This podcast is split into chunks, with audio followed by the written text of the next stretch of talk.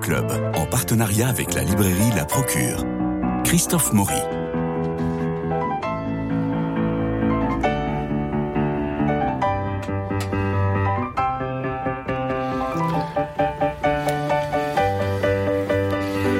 Marcel Proust est mort le samedi 18 novembre 1922, emporté par une bronchite mal soignée dans son appartement parisien, précisément au 44 de la rue Hamelin. Alors en ce centenaire, on en fait des tonnes, canonisant l'auteur de la recherche du temps perdu. Je ne sais pas si vous avez remarqué, pas une radio, pas un magazine culturel, sans que l'on parle de Marcel Proust. Juif et homosexuel, Proust devient bien malgré lui synonyme d'une intolérable pour une partie de ses contemporains, écrit Blanche Sergilini dans ce formidable livre que je, qui va nous guider au temps de cette émission quand les écrivains étrangers lisent Proust. Proust Monde, c'est chez Folio Classique. Moi, j'ajouterais juif et homosexuel Proust devient bien malgré lui synonyme d'une altérité magnifiée par nos contemporains et c'est une très bonne chose. Mais peut-être que le portrait de Proust est devenu plus politique que littéraire, voire. Alors, il y a une grande exposition à la BNF que je vous recommande d'aller voir sur ces manuscrits et puis une série d'articles. Alors, quand Proust apprenait à vivre avec un corps malade, ça c'est l'humanité. Marcel Proust, un roman musical, ça c'est Diapason. Déclamer Proust sur c'est sur Arte, Marcel Proust selon le rappeur Oxmo Puccino, Marcel Proust et la fabrique de l'œuvre, l'amour chez Proust, etc. On, on lit même comment l'évocation de Marcel Proust a permis de contester un parc éolien. Vous y croyez, c'est en Eure-et-Loire Eh bien oui. Bref, du Proust, il y en a partout en ce moment. Et la Poste imprime un timbre à l'effigie de l'auteur. Timbre plutôt réussi, faut en convenir. Alors en librairie, les ouvrages se multiplient. C'est une Proust mania, vous voulez dire. Un culte assez vain, peut-être. C'est Bernard de Fallois qui résume en trois mots cette situation dans ses sept conférences sur Marcel Proust publiées chez Pocket. Alors évidemment, je ne peux que vous conseiller, moi, d'acheter la Pléiade en édition limitée, puisque la recherche du temps perdu a été rééditée en deux volumes seulement, et ça vaut le coup vraiment de euh, lire ou de relire. Car on dit toujours, il faut relire Proust, mais il faut d'abord le lire pour la première fois, et c'est assez compliqué. Si vous n'y arrivez pas, ben voilà bien la question.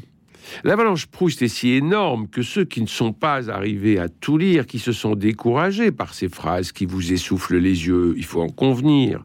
Ceux qui se sentent un peu cons, il faut le dire, de n'être pas le grand lecteur de Marcel Proust, eh ben, cela se trouve presque dans une sous-estime d'eux-mêmes. Alors c'est compliqué pour eux de, d'entendre parler de Proust et de tomber dans cette euh, Proustomania que je viens d'évoquer. Mais vous savez, tout le monde n'est pas d'accord.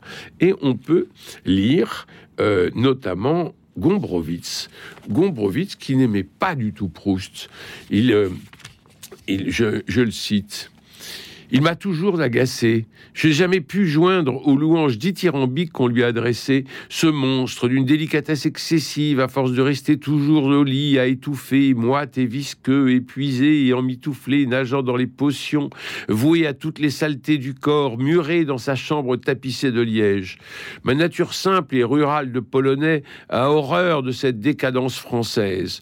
On pourrait admirer et même vénérer l'énergie inspirée d'en haut à cette vie emmaillotée dans les plis de la robe maternelle, choyée, tout entière inscrite entre le lit, les livres, les tableaux, les conversations, les salons et le snobisme, grâce à quoi justement il a pu produire une œuvre dure et cruelle, touchant les nerfs les plus secrets de la réalité. Un peu plus loin, les défauts de ces livres sont immenses et innombrables, une mine de défauts. Sa lutte essentielle contre le temps est fondée sur une confiance naïve et exagérée dans le pouvoir de l'art. Voilà un mysticisme bien professionnel de bel esprit et d'artiste. Ces analyses psychologiques pourraient se multiplier à l'infini, car elles ne sont qu'une broderie d'observations sans invention. Ce qui leur manque, c'est la révélation fondamentale de l'univers. Elles ne sont pas le résultat d'un seul coup d'œil pénétrant, elles ne sont pas nées d'une vision, mais seulement d'un travail minutieux de l'intelligence sans inspiration. Ces phrases, dans leur richesse, frôlent à chaque pas le maniérisme. Il y a un moment presque impossible à saisir où leur beauté imposante se transforme en un complexe laborieux et artificiel. Voilà ce que dit euh, Witold Gombrowicz de Marcel Proust, comme quoi on a le droit de ne pas être d'accord et on a le droit de trouver que ces phrases sont fort longues et que la recherche d'en perdu, mon Dieu, c'est quand même assez compliqué. Écoutez, je vous propose de revenir quand même à des fondamentaux. Je cite euh, Bernard, de, euh, Bernard de Fallois dans ses sept conférences sur Marcel Proust. Alors d'abord, essayons de comprendre qui est l'homme Marcel Proust. Alors des choses très très simples. Le cadre historique d'abord dans lequel cette existence s'est déroulée du lendemain de la guerre de 1870 au lendemain de la guerre de 1914. C'est une longue période calme où il se passe presque rien, ce que Peggy appelle une période par opposition à une époque, euh, traversée seulement par une crise, une crise majeure qui va être l'affaire Dreyfus. Le cadre géographique, il est étroit, le Paris de la plaine Monceau, où vit la riche bourgeoisie, le boulevard Malzerbe, la rue de Courcelles, le boulevard Haussmann et la côte normande, où la même riche bourgeoisie prend ses vacances. Trouville, Cabourg, avec en plus quelques voyages dans des villes d'art, Venise, Amsterdam. C'est une vie très brève, 51 ans, hein, il naît en 1871, il meurt en 1922. 51 ans, ben, c'est comme Balzac, c'est comme Molière, deux écrivains immenses. Alors est-ce qu'on va par association dire il y avait Molière, il y avait Balzac, donc il y aura Proust. Alors un père d'une famille catholique et Beusseronne, Adrien Proust, une mère d'une famille juive et alsacienne, Jeanne Weil. Ni l'un ni l'autre ne sont pratiquants. Le mariage mixte fréquent dans la haute bourgeoisie, comme dans beaucoup d'autres familles.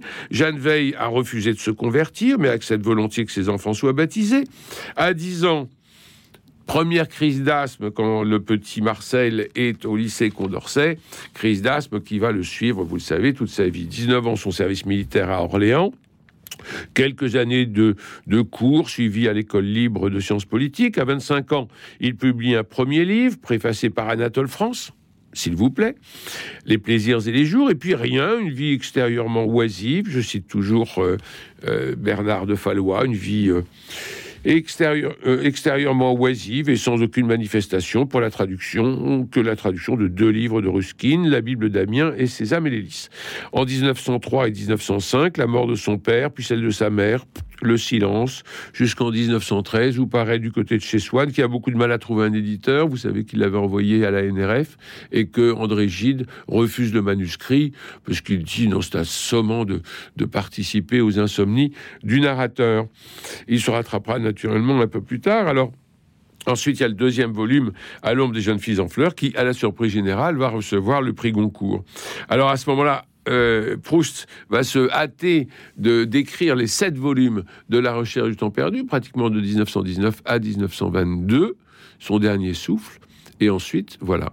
Est-ce qu'on peut dire qu'il y a quelque héroïsme? Non. Est-ce qu'il y a les grandes rencontres? Non. Est-ce qu'il y a et pourtant, Proust est absolument incontournable et on va pouvoir contourner, nous, pour essayer de comprendre. Et puis, euh, pour moi, pour essayer de vous le donner à l'aimer. Alors peut-être qu'il faut écouter les voix. Si on n'arrive pas à comprendre le style, peut-être que des voix contemporaines de Proust pourraient nous intéresser. Et là, nous allons en entendre une. Et écoutez bien parce que c'est assez émouvant. Ce n'est pas Proust, mais quelqu'un de très proche.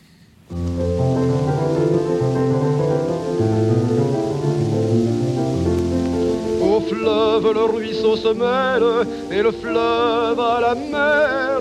Au vent, la brise unit son aile et se confond dans l'air. Femme, c'est la loi suprême, ange, c'est la douce loi. Tout veut s'unir à ceux qu'il aime. M'aimes-tu, dis-moi,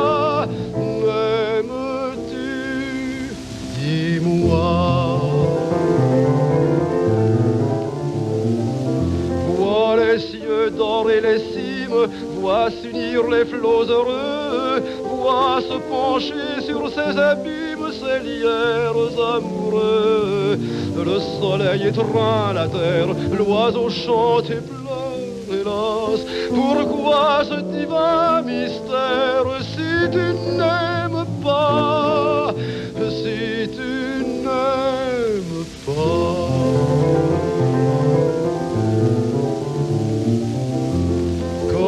Ces rayons de flamme et ces flots et ces zéphyrs. Mon âme cherche dans ton âme l'écho de ces soupirs, comme ces oiseaux fidèles dans le nid de leurs amours blottis et de l'aile. Et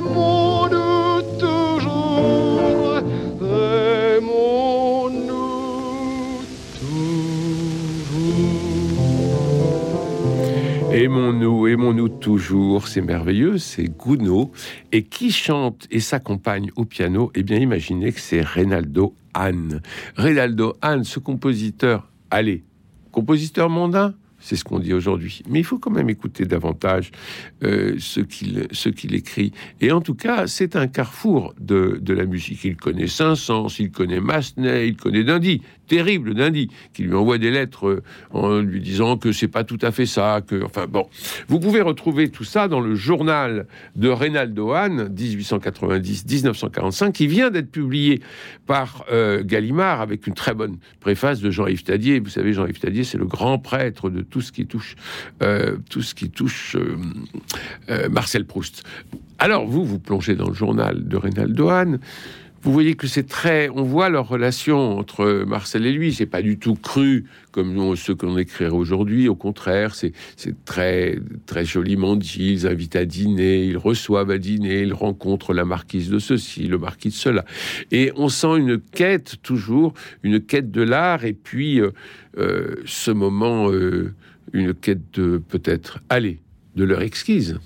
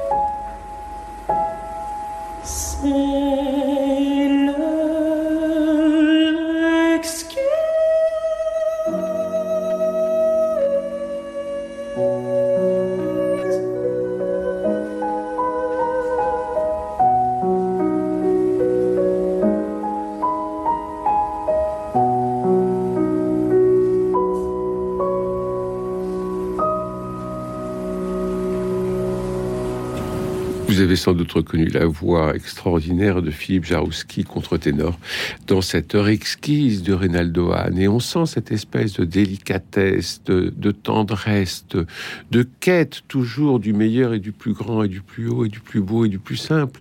Et c'est peut-être ça que l'on va chercher tout le temps dans la recherche du temps perdu.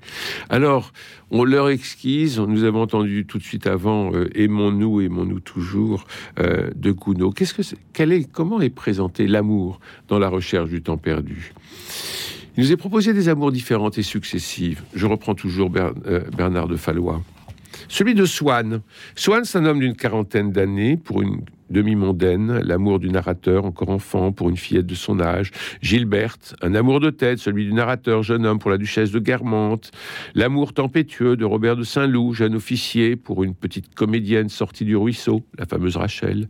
L'histoire douloureuse, terrible et tragique de la passion du narrateur pour la jeune Albertine, et celle d'un vieux pédéraste, le baron de Charlus, pour le violoniste Morel.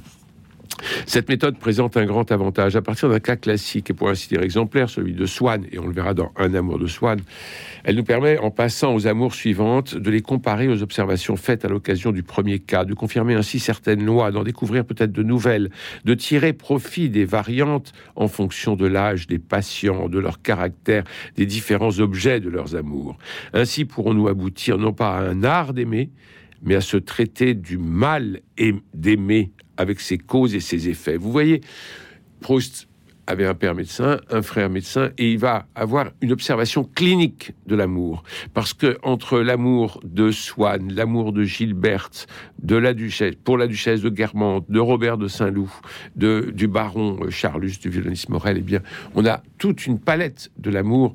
Et euh, avec beaucoup, beaucoup de, bonheur. Alors là, je vous cite Proust lui-même, où vous avez Swann qui est avec Odette, et Odette essaye de jouer du piano, cette fameuse, cette fameuse phrase de, euh, de, la, de la sonate que nous entendrons tout à l'heure, la fameuse sonate de Vinteuil. Elle essaye de jouer, et lui, il, lui, il a picore de baiser.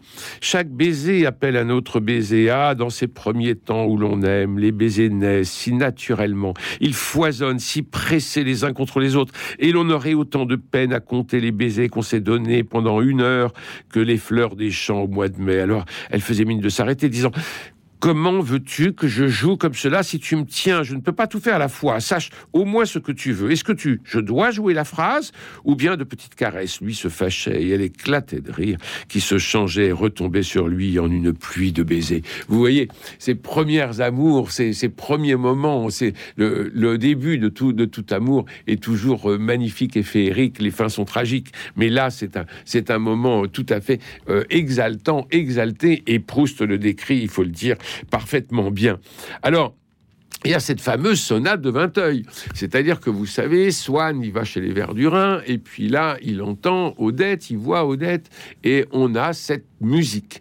Cette musique qui est au piano au départ, qui sera piano-violon, puis piano-violoncelle. Mais cette musique de Vinteuil, quelle est-elle? Alors, tous les Proustiens recherchent parmi les, les, les compositeurs de l'époque Peut-être que c'est Reynaldo Hahn, et pourquoi pas, nous venons de l'entendre. Mais c'est peut-être aussi ceci.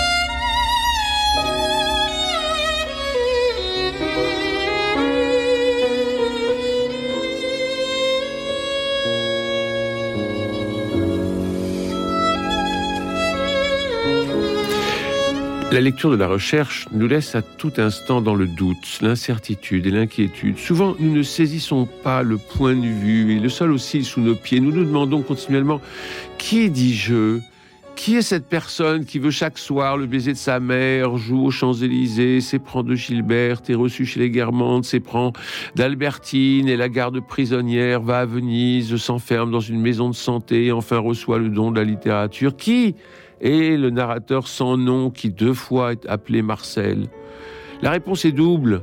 Le narrateur, cet homme sans nom ni prénom, cet être nul, Ce garçon gauche et infantile n'a rien à voir avec Proust. Personne ne pourrait confondre la vie tragique de Proust avec cette vie amorphe et spectrale, toujours à la limite de l'inexistence, ni croire que la voix éloquente, sarcastique, imaginative du locataire du boulevard Haussmann ait quoi que ce soit à voir avec la voix timide et silencieuse du narrateur. Il en existe une preuve évidente. Le narrateur ne semble jamais écrire. Nous ne surprenons jamais une plume à la main, comme Charlus l'en accuse, il est coupable de procrastination, alors que Marcel ne faisait rien. Proust avait déjà composé Les plaisirs et les jours, Jean Santeuil, contre Sainte-Beuve, plusieurs essais et articles, et la recherche que le narrateur commence à écrire l'année où Proust était déjà mort. Tous les lecteurs ont eu l'impression d'un caractère passif, grêle, paresseux, opaque, sans relief, mal défini. Ortega parlait d'abouli. Alberti Baudet aurait voulu Marcel plus vivant, regrettant une certaine impression de vague que nous laisse le héros. Alors que cette impression est une des grandes inventions structurelles de Proust. Marcel est passif parce qu'il doit être un lac vide qui reçoit toutes sortes d'expériences, un miroir où le monde puisse se refléter, un témoin omniprésent capable d'épier derrière les portes tout ce qui se produit et d'attendre toutes les paroles que prononcent les personnages. Il n'apprend rien, ou presque rien de la vie.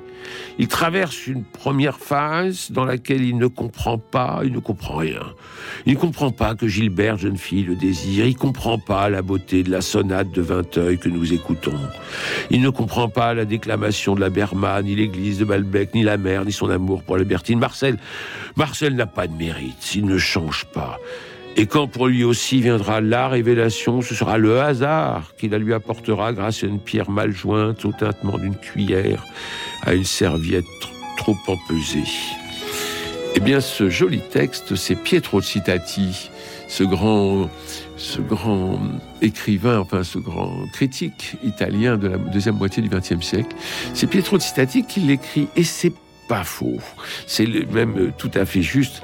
Euh, ce, ce, pauvre narrateur, il est inodore, incolore et sans saveur d'une certaine façon. Il est comme un lac, il reçoit absolument toutes les impressions et qu'il va qu'il va redonner euh, ensuite. Et ce sera euh, en effet le... Euh, enfin, il pourra écrire. Et le dernier mot, le temps, le dernier mot du temps retrouvé, le septième volume de La recherche du temps perdu, nous incite à comprendre que le livre peut enfin s'écrire, mais le livre, quand il s'écrit, ça recommence depuis le début. Et c'est la raison pour laquelle on dit il faut relire Proust, parce que on le lit une première fois, on y arrive ou on n'y arrive pas. Mais une fois qu'on l'a lu, on a compris que tout était écrit en cercle et que une fois à la fin, on arrive au début, la toute fin et le début du roman, et on recommence les sept, euh, les sept volumes de euh, La recherche du temps perdu. Alors, si vous n'avez pas le temps de lire La recherche du temps perdu, les sept, euh, les sept volumes, eh bien, je vous recommande maintenant vous avez reconnu, pardon, euh, Martha Argerich, naturellement au piano, et Renaud Capuçon au violon, dans cette sonate de César Franck pour euh, violon et piano, et qui est sans doute, c'est ce qu'on dit d'habitude, cette fameuse sonate de Vinteuil qui va euh, courir tout au long de La recherche du temps perdu. Alors, si vous n'avez pas le loisir de lire les sept volumes de La recherche du temps perdu, qui paraît quand même qu'en deux volumes playables chez Gallimard, eh bien, Plomb publie, alors là, c'est 3 kilos, Plomb publie en 1320 25 pages, un digest, pardon de le dire, de la correspondance de Marcel Proust, puisque la correspondance fait 21 volumes. 21 volumes, et euh, je prends mal au biceps pour vous montrer la couverture à la caméra. Euh, et donc, Plomb a la bonne idée de, de faire une sorte de euh, de, digest, oui, de euh, ces 21 volumes de correspondance. Alors, il faut dire qu'il y a un appareil critique qui est formidable et que avant chaque année, alors là, on a euh, ligne après ligne, pratiquement heure après heure, tout ce que Marcel Proust a fait dans sa chambre, à rester sur son lit étendu et à écrire. Euh, ce qui est très étrange, c'est que Marcel Proust, qui écrivait beaucoup, et on voit avec un index de, personnages, euh, tout le nombre de gens qu'il connaissait. C'était incroyable. Il avait des, réseaux absolument partout. Il négociait ses contrats. Il faisait très attention à son image. Et euh, Marcel Proust avait demandé à ce que ces lettres ne soient pas publiées et que personne ne les lise après sa mort. Bon, Plomb en a les droits 21 volumes. Aujourd'hui, un gros volume de, lettres que je vous recommande parce que c'est un peu le pendant de ce que l'on peut lire dans la recherche du temps perdu. Encore une fois, les lettres, c'est Proust qui parle. La recherche, c'est Marcel. Ce Marcel qui n'était pas moi.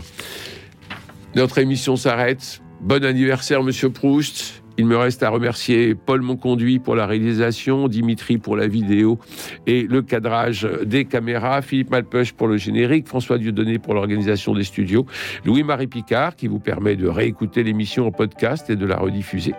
Nous nous retrouvons demain mercredi pour le deuxième volet des classiques de Cosma en présence de Vladimir Cosma. Évidemment, prenez soin de vous, je vous souhaite une très bonne journée et encore une fois, bon anniversaire Marcel